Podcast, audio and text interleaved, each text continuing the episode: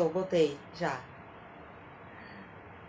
Boa noite, boa noite a todos. É um prazer estar aqui falando mais uma vez para casa, para Cevic, que me recebeu com tanto carinho. Vamos lá, esperando aqui. aqui. Oi, Tony. Boa noite. Fabi, boa noite. Boa noite a todos vamos dar início a esse trabalho hoje, só para avisar aos, aos amigos né, que vão nos acompanhar através da CEPIC. Nós já fazemos esse trabalho de leitura do Evangelho segundo o Espiritismo, com comentários na no Instagram, no meu Instagram pessoal. E aí eu fiz a proposta de fazer esse trabalho também para a CEVIC e aí a gente já tem iniciado esse trabalho, nós vamos dar continuidade, estamos já na introdução, item 4, então convido a todos a nos acompanhar aos sábados aqui, ó, Ladeira. Nós convidamos um amigo para fazer com a gente, então gostaria de apresentar a vocês Eduardo Ladeira. Tcharam! Eduardo Ladeira. Olá, boa noite estão de volta. Dose dupla, sexta e sábado, nós estamos aqui para fazer o estudo, para fazer o, o desenvolvimento do Evangelho.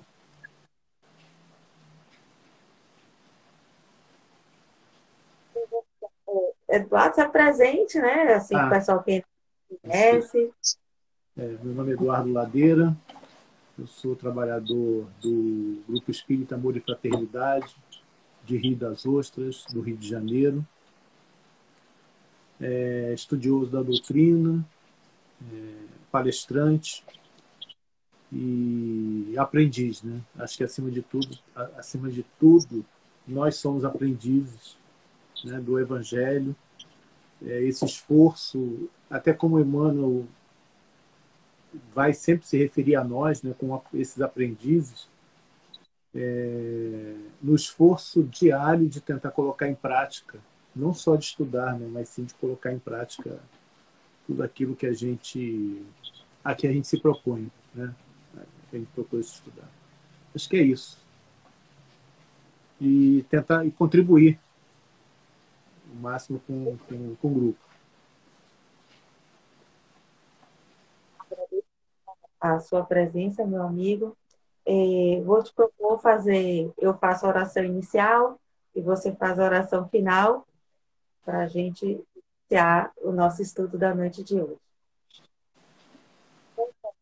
Uma respiração profunda, respiração em três tempos, que aquela respiração é uma técnica uma maior concentração e a partir de uma maior concentração nós conseguimos conectar melhor com a espiritualidade. Então, a gente.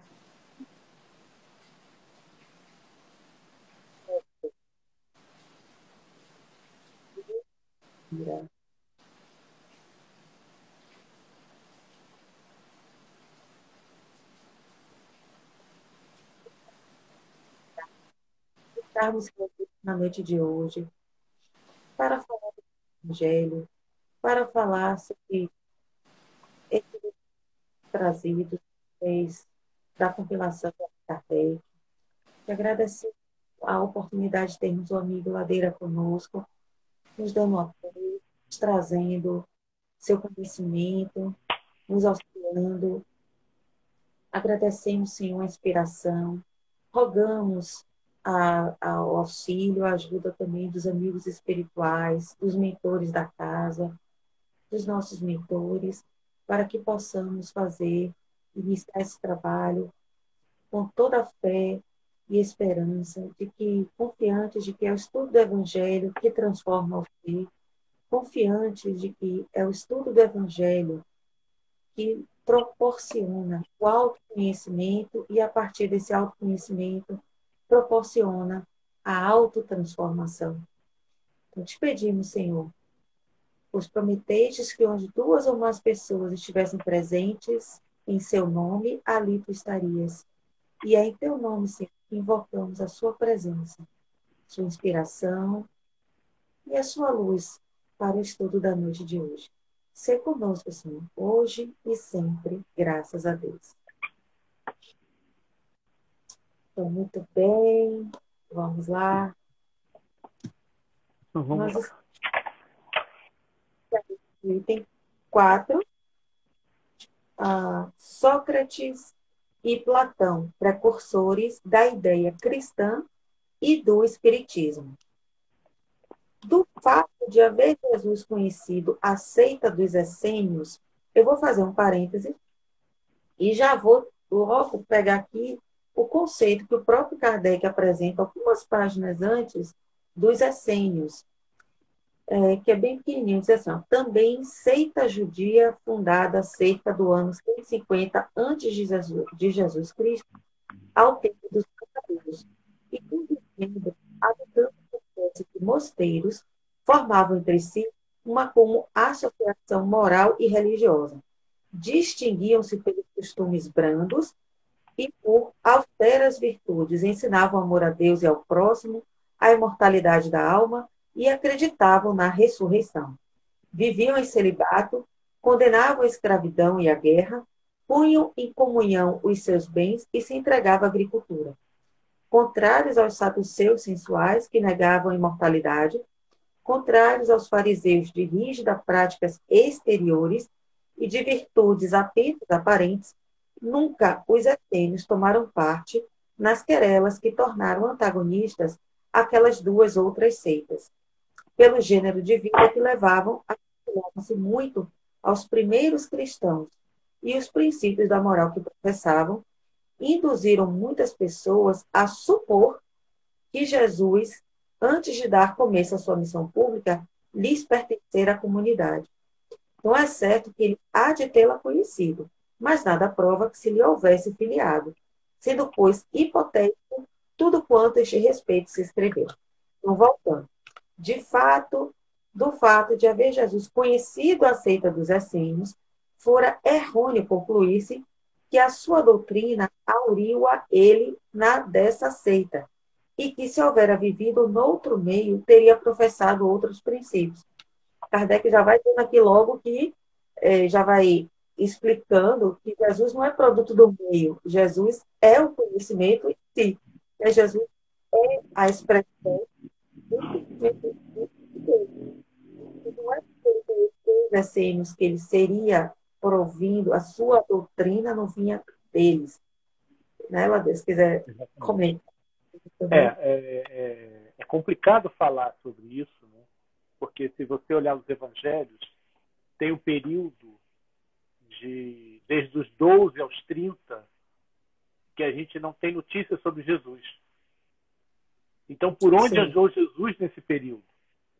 Será que ele conheceu os essênios? É uma possibilidade. É uma possibilidade. Né? Uhum. É, até para que. Mas assim, eu estava lendo sobre isso e tem, tem pesquisadores que dizem o seguinte: que os essênios eles, eles se incomodavam com pessoas que não eram, que ele, os essênios eram um grupo fechado, ou seja, eles, eles, eles era uma comunidade isolada, vamos dizer assim, e eles não se sentiam muito, muito à vontade com pessoas vindo de fora. Então, tem, questionam se Jesus participou ou não, se Jesus esteve com os essênios ou não, então eles acabam questionando esse, esse fato. Mas se a gente perceber, até pela, pela colocação de Kardec, né, como, como era a, a, a doutrina dos essênios, a gente vai ver que tem muito a ver com o que ele pregava. Uhum. Né? Então, assim, é uma coincidência, a gente sabe que coincidência não existe, né? o acaso não existe, e Jesus também veio dizer que não vinha, não vinha derrogar a lei, ou seja, ele não veio destruir a lei, ele não veio acabar com o que já existia. Né? Porque se você começar a, a, a trabalhar com a pureza do, do, da lei mosaica, né? você começar a trabalhar com o que estava o conteúdo dos livros, ele é o mesmo conteúdo do, do, do que os essênios pregavam. Essa pureza, esse, essa, esse, esse olhar para o próximo. É, a gente vê muito isso também no, no nos livros da, da, dos, do, das escrituras hebraicas, que foram sendo deturpadas ao longo do tempo. Por isso a volta de Jesus. Né, para que ele pudesse trazer de novo. Por isso ele veio dizer: Eu não vim destruir a lei, mas dar cumprimento a ela. Uhum. É próximo, mas não é igual ou, ou, ou, é uma expressão. Na verdade, Kardec vai explicar um pouquinho mais à frente, né? É, essa uhum. proximidade. Com certeza ele deve é, é, ter conhecido, como você falou, né? Mas vamos ver que uma coisa não, quer, não implica na outra. As grandes ideias jamais irrompem de súbito, ou seja, Jesus não foi aprender, na, na minha interpretação, não foi aprender com os essênios. Dizendo que essas grandes ideias como a do Cristo, né, essa grande boa nova, essa boa nova, jamais irrompe de súbito. As que assentam sobre a verdade sempre têm precursores que lhes preparam parcialmente os caminhos. Então é sempre parcial. Jesus veio trazer a completude, não é verdade? Exato. Todas eram parciais e Jesus veio trazer a completude.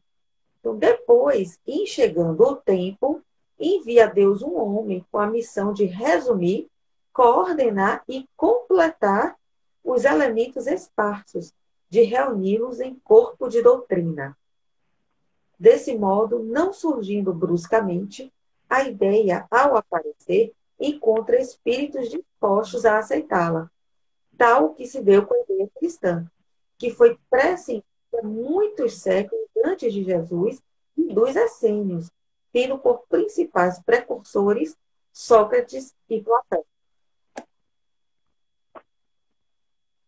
E aí nós vamos ver, nós vamos é, começar a, Tem uma fala no, no, no livro A Gênese, Kardec vai dizer assim: tudo que vem antes do tempo, ele é abortado. Toda ideia, todo movimento que vem antes do tempo, ele é abortado. Então a gente vê que é, até essas ideias acabarem, até as ideias chegarem, elas, elas vão passando por um processo de, de, de maturação. Alguém tem uma ideia dessa e as pessoas acham absurda. Né? Mas aí essa ideia acaba brotando em um outro lugar. Então, já não tem aquele choque do novo. Já começa todo um, um, princípio de aceitação. E se a gente observar, né, e aí Kardec vai descrever um pouco mais, e a gente acabou trazendo algumas outras ideias sobre Sócrates, né? É... Sócrates, ele, ele, as ideias dele foram bastante arrojadas para a época dele. Tanto é que isso levou ele à morte. As ideias dele eram bastante avançadas. Um... E olha só, ele vivia na na Grécia. A Grécia era um berço né, do, do, do, conhecimento daquela época. E aí nós estamos uhum. falando de quase 500 anos antes de Cristo. Então a Grécia era o grande berço da, da, da, da civilização daquela época. Então, todo conhecimento, foi ali que surgiu a democracia, foi ali que surgiu uma série de, de, de, de ideias que a gente traz até hoje. E Sócrates veio trazer algumas ideias muito. É, assim, que para nós, se nós, se nós trouxermos ao, a, ao dia de hoje, elas soam assim, puxa, já conheço isso. Né? E quando a gente vai fazer, vai estudar mais à frente, é, o resumo da doutrina de Sócrates e Platão, a gente vai ver assim, que se não tivesse aquele título, é dizer, foi um espírita que escreveu isso. Né? Então, por uhum. exemplo, Sócrates ele tinha uma série de máximas, e essas máximas foram ensinadas quando ele diz, por exemplo, é preferível sofrer uma injustiça do que cometê-la. Sócrates disse isso. Mas quem, quem que nós já ouvimos falar alguma coisa parecida com isso? O próprio Chico. Né? O próprio Chico vai dizer que é, se nós sofrermos uma injúria, nós vamos ficar chateados. Mas mais chateados ficaríamos se fôssemos nós os causadores da injúria, quem proferíssemos a injúria. Né? Então a gente vai ver que, que é, as palavras, as ideias de Sócrates, elas vão, vão muito com a ideia do Cristo. Por isso Kardec vai colocar aqui precursores da ideia cristã e do espiritismo. Né? E tem uma outra, assim, eu fiquei, quando eu li isso, eu fiquei tão perturbado. Sócrates disse assim: ninguém faz o mal voluntariamente, mas por ignorância, pois a sabedoria e a virtude são inseparáveis. Né? Então, assim, ninguém faz o mal porque quer fazer o mal, mas faz por ignorância. E aí a gente pega a questão 120 do livro dos Espíritos 120 é o espírito, para atingir a fieira do bem, necessita passar pelo mal? E aí os espíritos respondem: pela fieira do mal, não, pela fieira da ignorância. E aí a gente vê que é o mesmo conteúdo. A gente começa a. Aí, aí eu fui percebendo que assim, a página que eu consultei para ver não é a página espírita. Uhum. Né? É uma página de ensinamento, é uma página, é até o Wikipedia, né, quem quiser fazer a consulta, é muito tem, tem textos assim espetaculares falando da vida de Sócrates, né, falando do, da, do julgamento dele, como é que ocorreu e assim. E a gente vê que é um, uma pessoa diferenciada, é um ser humano diferenciado. Tanto é que uma das uma das pitonisas é, diz que ele era o homem mais sábio de todos. Aí, porque alguém perguntou assim: existe alguém mais sábio que Sócrates? Ela disse: não. Ele, os deuses dizem que não. Os espíritos dizem que não. Né? Então ele é, ele é essa figura. Né? Ele, ele é esse. É... é e não tem outra palavra para definir ele como, como é o precursor. Uhum. Ele começou a trazer essas ideias, ele começou a trazer esse, essa, esse embrião, vamos dizer assim, do que nós conhecemos como cristianismo, e aí atrelada a ele a doutrina espírita. Uhum. É, ele falava da, de uma espiritualidade, né? ele, ele realmente ele levava as pessoas a pensar, ele não cobrava pelas suas aulas, ele vivia, ele vivia para o saber, já que você fez a pequena introdução da vida de Sócrates, é, ele, ele tentava aprender o ofício do pai, que era um artesão, né? Ele, é, o, o pai dele fazia esculpia em pedras de mármore, e ele tentava, mas não, não conseguia, não tinha talento para aquilo, ele não, sei lá, não se deu muito bem com isso. E sofria até um certo bullying por causa disso. Mas aí ele, né? E aí ele, um dia ele acompanhando a mãe dele, que era parteira, e vendo aquele sofrimento da mulher parindo, aquele sofrimento. E a mãe falou assim: Eu estou aqui para ajudar a nascer. Eu não vou cuidar dessa criança, mas eu preciso ajudar a nascer. Porque se eu não ajudar a nascer, vão morrer a criança e a mãe. E aí ele deu um, um, um estalo, sabe? É isso, é isso que eu quero fazer. Eu quero extrair a ideia da mente das pessoas. E aí ele começou a, a usar o método é, maiêutico, né? que ele seria uh, uh, maiêutica, em grego, o Ladeira entende melhor disso do que eu, é, é parteira. Então, a gente diz que é justamente dá vida às, às, aos conhecimentos que já existem dentro de você. Então, um professor teria por função fazer com que o aluno encontre aqui dentro, sabe aquilo aqui dentro? Acha aí dentro que está. E tá aí o conhecimento. É só fazer tic-tac funcionar. Faz tic-tac funcionar que a coisa flui. Então, entendeu que a função dele era essa. Era extrair, ajudar a pessoa a, a parir suas próprias ideias. E com essa história que, que da pitonisa, né, que, né, que profetizou, que ele, que, ou que disse, né, que revelou que Sócrates é o homem mais, mais sábio da Grécia, ele, ele mesmo esse conhecimento. Ele, não, eu não, eu não. Só que ele foi, foi procurar um professor que era muito famoso, e aí pagou lá com recursos que tinha para por uma aula desse professor e toda, todo o conhecimento que o professor trazia, ele questionou o professor, mas de onde você tirou isso? Ele aí descobriu que esse professor não sabia, não tinha tirado, da, não tinha raciocinado sobre aquele conhecimento.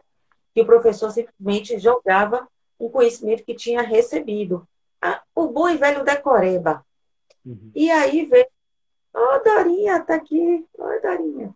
E aí veio, ele depois foi para outro professor e foi também questionar esse outro professor de onde ele tirava aquele conhecimento. E ele viu também que esse professor não, não sabia responder de onde tirava. Ele só sabia dizer, repetir a fonte, mas não que havia raciocinado isso.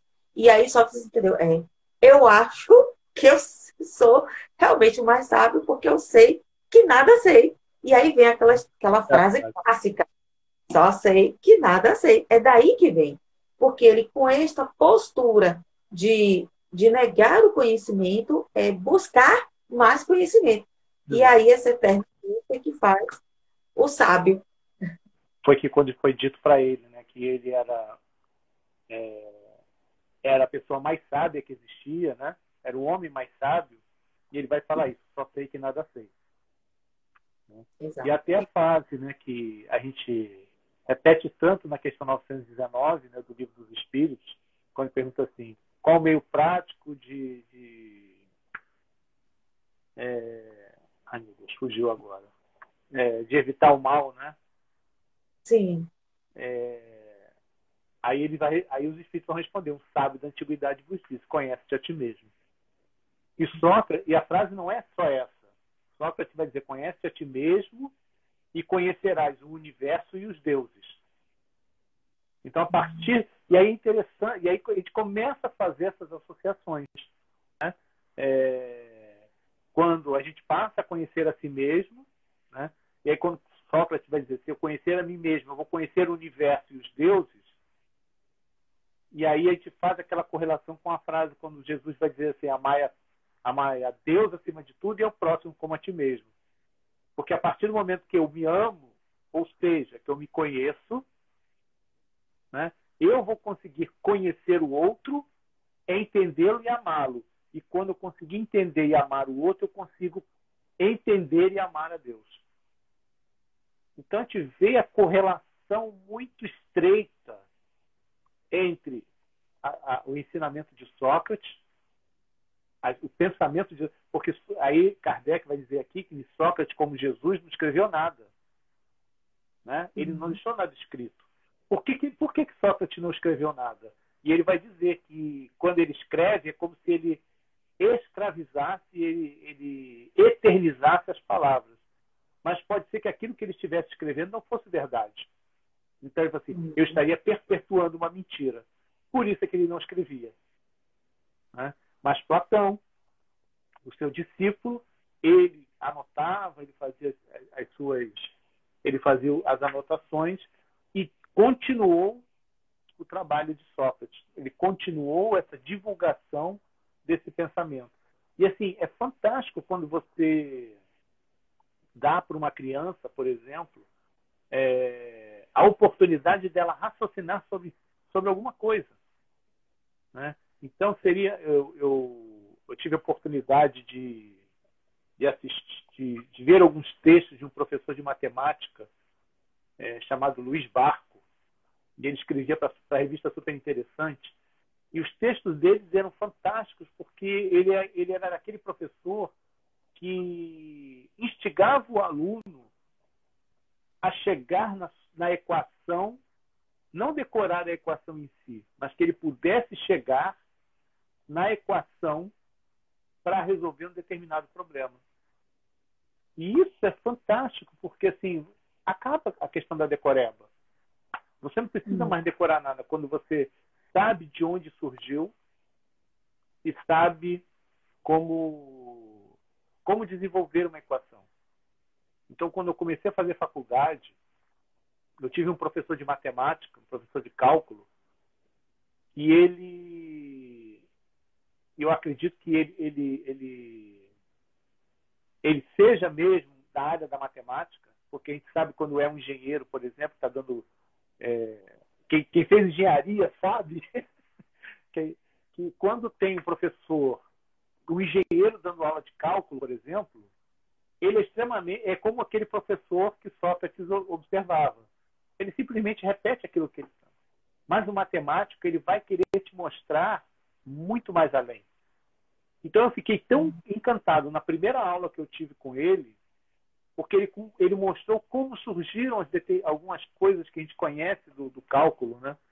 que é o cálculo de derivada, o cálculo de integral, o cálculo diferencial. Ele explicou o que era. E isso é muito lindo. É quando você uhum. sabe, quando você tem a noção do que que, de onde surgiu aquilo. Né? Quando te entrega uma fórmula pronta, você fica assim, por que, que eu tenho que decorar isso? Mas a partir do momento onde você consegue enxergar aquela fórmula, é como se você pudesse tocá-la com as suas mãos, é, é espetacular. E esse era o trabalho de Sócrates. Era essa. E assim, e, e é uma comparação meio absurda, mas Jesus fazia a mesma coisa. Quando Jesus ensinava por parábolas, o que é a parábola? Né? A gente, é, a parábola é um, é um vocábulo que vem do grego, que a tradução era jogar ao lado. O jogar ao lado significa eu, eu para explicar uma coisa que eu não sei, eu uso uma coisa que eu sei. Isso é parábola. Só que os textos não foram escritos em grego. Os textos foram escritos em aramaico e depois é, é, traduzidos para o grego. Qual é a palavra em hebraico para parábola? Não é parábola. É uma palavra, é uma palavra chamada machal. Mas uma, o que, que é o machal? O machal é um ensinamento que o rabino usa para ensinar um jovem aprendiz. O Machal, ele era, ele é um enigma. Então ele, o professor, o rabino, ele dá um enigma e o aluno ele tem que é, pensar a respeito daquele enigma e ele encontrar a solução para aquele enigma. Então, quando Jesus chega na beira do lago e diz assim: o semeador saiu a semear, os discípulos ficam alucinados, porque eles sabem que aquilo é um machal. Eles sabem que Jesus está julgando o ensinamento é, de uma forma não direta, né, mas que fizesse com que aquelas pessoas pensassem a respeito. Porque, por exemplo, quando gente, hoje, quando a gente estuda a parábola do semeador, nós podemos perguntar para mim: que tipo de solo eu sou? Será que eu sou da beira do caminho? Será que eu sou os espinheiros? Será que eu sou o solo pedregoso ou o solo fértil? Uhum. E esse é esse raciocínio que Sócrates também colocava. Então, ele instigava os alunos a, a esse pensamento: puxa, o que, que, ele quis dizer com isso? O que, que eu vou fazer? Que... Então, ele fazia esse trabalho. Por isso, Kardec vai comparar os dois. Porque se nós aprofundarmos nos ensinamentos de ambos, nós vamos ver muita similaridade. Com certeza. Como, nossa, como Ladeira trouxe assim, esse tema, conseguiu, né, linkar um monte de coisa a essa, a essa lição de hoje, que é justamente assim, nada vem, nada cai do céu, gente. Se tem uma coisa que eu estou aprendendo solidificando nessa doutrina espírita, que nada surge por autocombustão, assim, nada assim, é, é, aparece por autocombustão, assim, nada aparece do nada. Tudo é uma transformação. A construção do planeta, Terra, saiu um pedacinho do Sol que Deus entregou para Cristo, que foi resfriando, foi criando a vida de pouquinho em pouquinho, e assim também o conhecimento, né? Todo o conhecimento, todo o trabalho de, de preparo do espírito, né, para esses novos conhecimentos, de amansar a nossa, as nossas más inclinações né, de, de do, do, autoconhecimento. É, é devagarzinho, enquanto que essa história do Sócrates, da maiêutica, do, do sempre procurar o porquê, me lembra muitas crianças, né? As crianças que são questionadoras por excelência, elas sempre vão questionar por quê? Mas por quê? E você que não deu uma resposta lógica, que ela não vai aceitar. Ela não aceita. Depois é que, é, pelas circunstâncias da vida, da educação, sei lá, aí dá, dá outra 500 palestras em que a gente vai, vai meio que transformar o nosso cérebro preguiçoso. Mas a criança, já desde os quatro anos, é extremamente questionadora por isso. A, a, é, é uma, uma centelha que nós temos. Então, a gente precisa é ficar justamente cultivando essa centelha. E aí, aí continuando aqui. É, por ah. exemplo, para você ter uma ideia desse, a gente pode pensar que, por exemplo, uma aula de geografia, você não tem como, assim, como você pegar essa ideia né, de Sócrates e colocar numa aula de geografia onde tudo já existe, né? Eu não, eu não tenho o que discutir. E aí a gente pode, a gente critica, a gente critica, a gente brinca muito com Portugal, mas as salas de aula têm um notebook para cada aluno. E aí o professor de geografia chega e fala assim: vamos é, falar sobre o clima do Canadá. Pesquisem aí. Os alunos pesquisam e começam a discutir entre si o que, que cada um pesquisou, o que cada um compreendeu daquilo que leu. Uhum. Essa é a ideia. Não chegar e simplesmente jogar no quadro uma matéria, jogar alguma coisa, mas sim fazer com que você exercite. Um pouco a doutrina espírita ela faz isso, né? Quando nos, quando nos, nos, nos, coloca é, as ideias para que a gente comece a raciocinar e pensar a respeito, né? Quanto, quantas interpretações e aí, por exemplo, eu estou falando da parada do semeador porque a gente vai fazer um estudo é, numa casa aqui de Rio das Ostras sobre essa sobre essa parábola, sobre a frase e o semeador saiu a semear, Emmanuel escreve seis textos sobre uma frase. Então, é, é, é, é, isso, que a, é isso que a doutrina nos oferece. Essa, esse leque de opções, de pensamentos, de colocações, de, de, de visões, onde nenhuma delas está errada. Então, nós estamos estudando o Evangelho é, se for a primeira vez que a gente está estudando, tá ruim? O que, que o Márcio está falando? Não, o seu som que ele acha que tá abafado. É por causa do. É porque se eu tirar vai ficar duplicado. Sim. É... Deixa eu fazer um teste aqui. Hum. Aí vocês vão dizer se melhorou. Ver se ele responde. Fala, fala de novo aí, por favor. Oi, melhorou? Melhorou. Nossa, melhorou. Então vamos lá. É... Quando nós estudamos o Evangelho pela primeira vez, nós vamos ter uma interpretação de acordo com, com aquilo que a gente está lendo. Quando a gente repete o estudo, ou quando a gente lê um livro novamente, o conhecimento que nós adquirimos já é, é responsável para nos, por nos dar um novo entendimento daquilo que a gente está lendo. Né? É responsável por fazer com que a nossa visão se amplie em cima daquilo que a gente está estudando. Né? Por quê? Porque nós pegamos aquilo que nós já tínhamos, como conhecimento. E utilizamos esse, esse conhecimento que nós já temos para poder compreender aquilo que está sendo colocado ali. Então, isso amplia. Então, melhora absurdamente. E, e assim, a gente consegue enxergar coisas que antes a gente não tinha enxergado.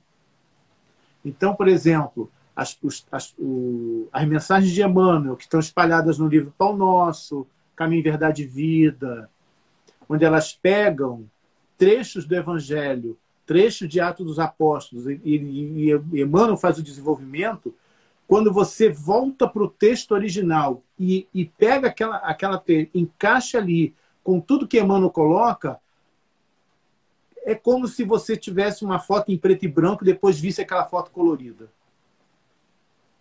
A diferença é absurda. Por quê?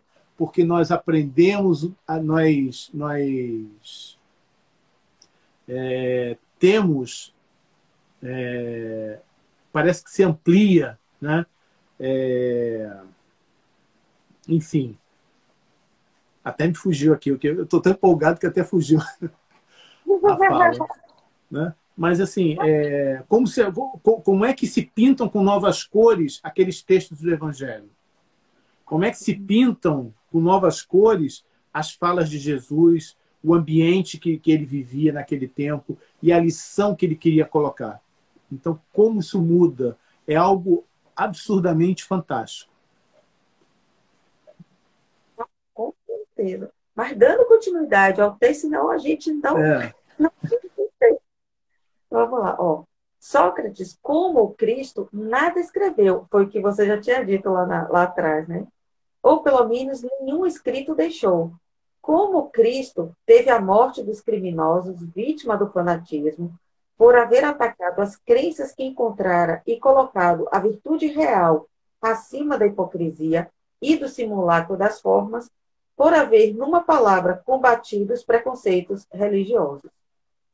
Do mesmo modo que Jesus, a quem os fariseus acusavam de estar corrompendo o povo com os ensinamentos que lhe ministrava, também ele foi acusado pelos fariseus do seu tempo visto que sempre os houve em todas as épocas, por proclamar o dogma da unidade de Deus, da imortalidade da alma e da vida futura.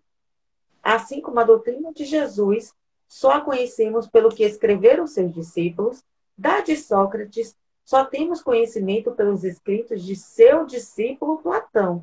Julgamos conveniente resumir aqui os pontos de maior relevo, para mostrar a concordância deles com os princípios do cristianismo. Então, até a vida, o Kardec fez a comparação, né? Da forma de vida e morte, a Exato. forma de perseguição, né? Justamente por trazer uma forma nova de pensar. A diferença, né? Assim, se a gente for encontrar uma diferença, é, são, são as falas no momento da morte. Então, por exemplo, como Jesus vai dizer assim, Pai, perdoa, eles não sabem o que fazem quando Platão foi, foi beber, né, o, antes de beber a, o veneno, né, que ele foi. E é muito interessante também a forma como por, é, ele foi julgado e condenado. É, é, Sócrates, ele foi julgado e condenado. E ele, ele não podia ser condenado à morte direto, porque isso causa, poderia causar uma grande revolta entre os jovens, porque muitos adoravam ele. E aí deram a ele duas opções ou ele era banido, não poderia mais falar, né? ou ter sua língua cortada, ou a morte. E aí ele falou assim: Eu não saberia viver, é, eu não saberia, eu sofreria muito se eu não pudesse fazer aquilo que eu conheço. Então eu prefiro algo que eu não conheço. Aí ele preferiu a morte porque entre. É... E aí, assim, se, se, a gente olhar muito a história de Joana de, a Joana de Ângeles, quando Joana de Cusa, ela foi convidada também a abandonar, abandonar o Cristo. Né? Ela foi convidada. Né? Se, você, se você negar o Cristo, você será salva. Mas ela não nega. Da mesma forma, Sócrates não nega é, o, todo o conhecimento que ele teve e divulgar esse conhecimento. Então ele prefere morrer. E as palavras dele antes de beber o veneno são: ele fala, é, Cítrio, né, que é um amigo dele, nós devemos um frango a Asclépio, faça o favor de pagar. Com uma ironia a tudo aquilo que estava acontecendo, porque ele não se importava em fazer aquilo. Né? Para ele, é, porque ele diz assim, e ele tinha certeza, como a gente vai ver mais à frente do resumo, que a, que a morte não é o fim. Por isso a confiança dele, porque ele sabia que a morte não era o fim. Ele sabia que existia alguma coisa muito além da morte. Por isso ele não tinha medo. Por isso ele encarou. Por isso Joana de Cusa encarou a fogueira, porque ela sabia que o Cristo a esperaria. Sócrates talvez não tivesse a mesma ideia, né? É, mas ele sabia que existia algo depois. O Cristo tinha certeza, né? mas ele, ele, ele teve a coragem de, de enfrentar esse, esse, esse momento, esse julgamento ao qual ele foi colocado.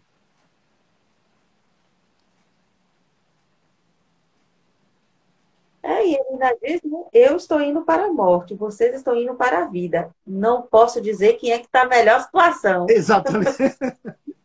está em melhor situação. Exatamente. Né? De repente, né? E teve uma, um texto interessante é, que ele foi, como ele tinha muito conhecimento, ele numa guerra ele foi como general, né? E, e é interessante a, a, o pensamento dele. O que, que aconteceu? Eles estavam perdendo, muita gente estava morrendo, e ele mandou o grupo recuar, né? nesse recuo, é, só que ele, o exército grego ele tinha uma norma que era, era trazer os mortos para que eles pudessem ser enterrados. E Sócrates largou os corpos para lá. Então ele foi à corte marcial por isso. E aí ele falou o seguinte: se, se, se recolhêssemos e enterrássemos os corpos, não voltaria ninguém. Então nós voltamos porque é como se diz assim: o corpo não tem mais serventia. Né? Depois da morte, ele, não tem, ele deixa de ter a serventia. Né? Então ele veio e trouxe esse argumento: se nós enterrássemos os, os mortos, nós também não voltaríamos. E aí ele foi absolvido. E aí perceba o pensamento dele. Percebe a lógica que ele tem. E mesmo quando ele foi condenado à morte, ele colocou assim: vocês dizem que eu contraria os deuses e sigo, e sigo deuses tem uma contradição aí nessa história. Né? Mas como já queriam, né, é, muitos já não gostavam do, do, do Sócrates, da, da, maneira como ele colocava, não, não gostavam da forma como ele. É, os pensamentos que ele colocava, porque estava gerando. Ele ironizava muito certas coisas, certos, certos costumes gregos, ele ironizava. E, e os seus discípulos, aqueles seus estudantes, iam pelo mesmo caminho. Isso começa a criar uma raiva. Né? Que é como se ele estivesse brincando com coisa séria. E essa também foi uma das razões pela, pela qual ele foi condenado à morte. Né? E aí o último parágrafo. Né? Tem alguma coisa mais, Juliana? Não, era ler, o último, ler os dois últimos parágrafos, né? ao que considerarem esse paralelo uma profanação, não, que realmente deve ter causado um rebuliço, né? Qualquer outro ser. Então, que não pode haver paridade entre a do... e pretendam que não pode haver paridade entre a doutrina de um pagão, Sócrates, e a do Cristo, diremos que não era pagã a de Sócrates, pois que objetivava combater o paganismo, ou seja, só objetivava combater o paganismo, que a de Jesus mais completa e mais depurada do que aquela, do que a de Sócrates, nada tem que perder com a comparação. Que a grandeza da missão divina do Cristo não pode ser diminuída. Que, ao demais, trata-se de um fato da história, que a ninguém será possível apagar. O homem há chegado a um ponto em que a luz emerge por si mesma de sob o alqueire. Ele se acha maduro bastante para encará-la de frente. Tanto pior para que não ousem abrir os olhos, pior para quem não quer enxergar. Chegou o tempo de se considerarem as coisas de modo amplo e elevado, não mais do ponto de vista mesquinho e acanhado dos interesses de seitas e castas. Além disso, estas citações provarão que, se Sócrates e Platão pressentiram a ideia cristã, em seus escritos também se nos deparam os princípios fundamentais do Espiritismo. Olha aí, Ladeira, tudo que você já disse. É. Então, é, é, interessante essa colocação aqui, como muitos devem ter achado um absurdo, né? E assim, até a gente, quando estudou pela primeira vez o Evangelho, né? E, e é um, um, um ponto muito interessante é, muitas vezes, quando, muitos grupos, quando vão estudar o Evangelho, já pulam para o capítulo 1. Eles não leem a introdução do, do, a introdução do livro. Né? E quando bate nesse, o olho nesse trecho aqui, muitas vezes é como ele coloca aqui, acha uma profanação ou torce o nariz, né? Para essa, para falar, por que, que eu estou falando de Sócrates e Platão num livro que vai falar sobre uma doutrina cristã e Sócrates e Platão eram muito antes desse desse processo, né? Então é como o que aconteceu quando Kardec publicou a Gênese, é, a Gênese, os milagres das predições do Espiritismo, quando Kardec explica ah, os milagres que Jesus praticava. Então, muitos acharam aquilo um absurdo. Como alguém pode explicar algo que o Cristo fez? Um milagre que o Cristo fez? Né? Mas aí a gente consegue entender que quando eu consigo explicar o que o Cristo fez, não é uma quebra da lei natural. Não é uma quebra da lei divina. Ele simplesmente se utilizou de é, elementos do planeta que permitiram que aquela situação pudesse ser feita. Né? Então, por exemplo, quando Jesus cura o paralítico, né? ele, ele faz com que o paralítico levante. O Divaldo já fez isso. Percebe? Percebe que não é uma coisa, não é algo do outro mundo, não é algo sobrenatural, não é um milagre, não é algo impossível. Por isso que ele disse, é, já estava escrito, acho que em Salmos, se não me engano, em Salmos, vós sois deuses. Em Salmos, Deus já falava que cada um de nós era Deus. E aí Jesus complementa essa frase assim: podeis fazer o que eu faço e muito mais. Então nós temos o poder de cura, nós temos o poder de realizar essas. O que que nos falta? O que nos falta é o mesmo que faltou a Pedro, né? Quando viu Jesus caminhando sobre as águas. Falta, só falta fé. Só falta fé. Né? E aí é só, só essa coisinha do tamanho de um grão de mostarda. Só isso.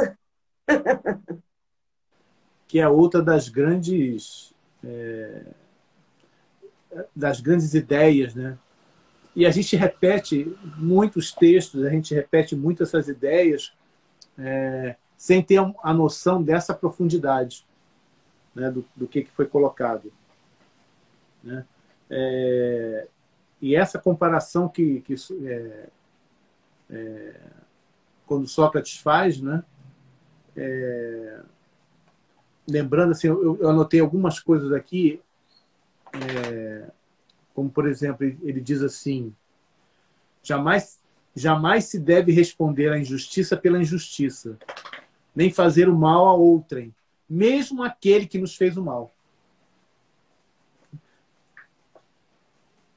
Então, e ele vai colocar uma coisa assim que, assim, no princípio eu falei, poxa, são duas coisas que não tem nada a ver uma com a outra. Ele vai dizer assim: a virtude é um conhecimento. A virtude é um conhecimento.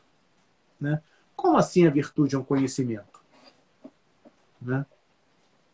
Nós vamos praticar a nós vamos começar a praticar a virtude a partir do momento que a gente conhece o conhecimento dessa mecânica, dessa, da lei, da lei divina. Então, nós vamos. Há muitos dizem assim, ah, mas tem gente que nasce já com essa.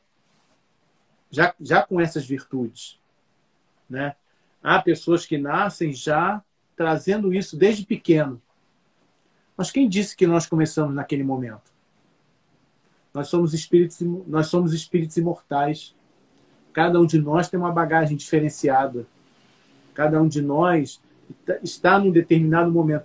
Muitas pessoas falam assim: ah, coloca em questão de degraus. Mas eu prefiro não usar a palavra degrau. Eu prefiro dizer que nós estamos em pontos diferentes da estrada. Porque todos nós temos um, todos nós temos o mesmo caminho. Todos nós temos o mesmo objetivo, mas estamos indo por caminhos diferentes. Né? É, nós estamos indo por, por, trilhas diferentes, mas nós vamos chegar no mesmo lugar. Né? Então, acho que a questão da escada ela, ela, acaba sendo um pouco depreciativa. mas eu digo assim, cada um de nós está em pontos diferentes da estrada, porque nós estamos todos no mesmo planeta de provas e expiações. Né? Então, nós estamos em, em, em momentos diferentes. A, então, quando alguém nasce e já é virtuoso desde novo, não é porque ele teve é, Deus foi misericordioso com ele, deu a ele o dom. Não, ele já carrega isso. Né? Ontem, quando a gente fazia o estudo do nosso Evangelho, né, no primeiro dia do ano, uma, uma, uma carta de Emmanuel, é, carta de Ano Novo de Emmanuel, num trecho ele vai dizer assim: é como se o tempo reencarnasse no calendário. Então, o começo do ano, cada ano é o tempo reencarnando no calendário. E perceba, é, eu não perco nada do dia 31 para o dia 1. Todo conhecimento que eu tenho no dia 31, eu mantenho no dia 1, como é a nossa encarnação, como é o nosso processo reencarnatório. Então, achei essa, essa, essa fala do Emmanuel tão poética, né? Mas ao mesmo tempo mostrando é, é, esse, essa questão da essa realidade, a nossa realidade, né? E aí ele vai falar, e aí Sócrates falando que a virtude é um conhecimento, na realidade ele é um conhecimento, né? Deixa de ser o autoconhecimento, né? Passa pelo Sim, alto passa pelo autoconhecimento. De a ti mesmo, né? Passa tudo pelo conhece de a ti mesmo. Tudo passa por isso. Tudo passa por isso. Né? Essa, questão, não, essa questão não pode sair das nossas vidas. De jeito nenhum. A questão 919, 919A tem que permanecer. E assim, interessante, todo estudo a gente acaba voltando a ela. Não há como fugir. Né? Todos, quando se fala, quando, quando a gente vai, vai começar a tratar de, desses assuntos, a gente vai ver que não tem como fugir dela. Né? E, aí, e, e aí o Kardec coloca, voltando aqui no texto, né? são fatos históricos. Então, tudo que a gente sabe de. Tudo que a gente. É, das histórias, que não, é, não foi só é, Platão que falou sobre Sócrates. Outro, outros, outras pessoas também falaram sobre ele. Então você vai dizer, ah, é uma lenda, foi algo inventado. Não, não foi algo inventado. Né?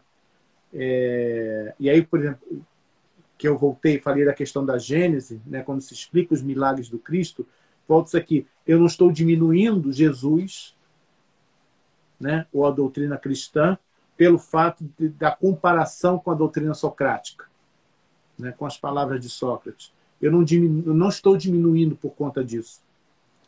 A gente só simplesmente mostra um processo de evolução mostra aquilo que a gente estava falando né, sobre a questão do, de como o conhecimento ele entra, como o conhecimento ele vai sendo colocado em nós aos poucos, para que num determinado momento ele aflore.